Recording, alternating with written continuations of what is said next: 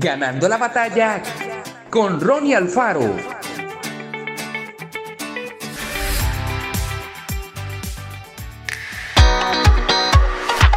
Aldo de cinco años escuchaba al pastor decir que Jesús había dejado el cielo para venir a la tierra, pero cuando agradeció en oración porque él había muerto por nuestros pecados, el niño susurró con voz entrecortada y sorprendió.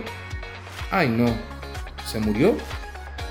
Desde que Cristo comenzó a vivir en la tierra, hubo personas que lo querían muerto. Unos sabios llegaron a Jerusalén durante el reinado de Herodes y preguntaron, ¿dónde está el rey de los judíos que ha nacido? Porque su estrella hemos visto en el oriente y venimos a adorarle. Cuando Herodes escuchó esto, tuvo miedo de que Jesús le quitara un día su puesto. Entonces envió unos soldados a matar a todos los varones menores de dos años en Belén. Pero Dios protegió a su hijo y mandó un ángel para que instara a sus padres a irse de allí. Ellos huyeron y Jesús quedó a salvo. Cuando Jesús completó su ministerio, fue crucificado por los pecados del mundo. Aunque el propósito era burlarse, el cartel que colocaron sobre su cruz decía, Este Jesús, el rey de los judíos.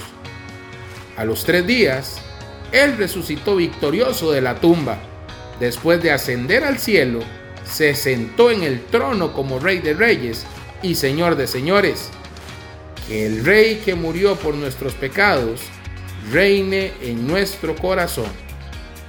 ¿Qué significa para ti que Cristo sea tu Rey? ¿Hay áreas de tu vida donde no lo es? Que Dios te bendiga grandemente. Esto fue Ganando la batalla con Ronnie Alfaro y recuerda, síguenos en Spotify y en nuestras redes sociales para ver más.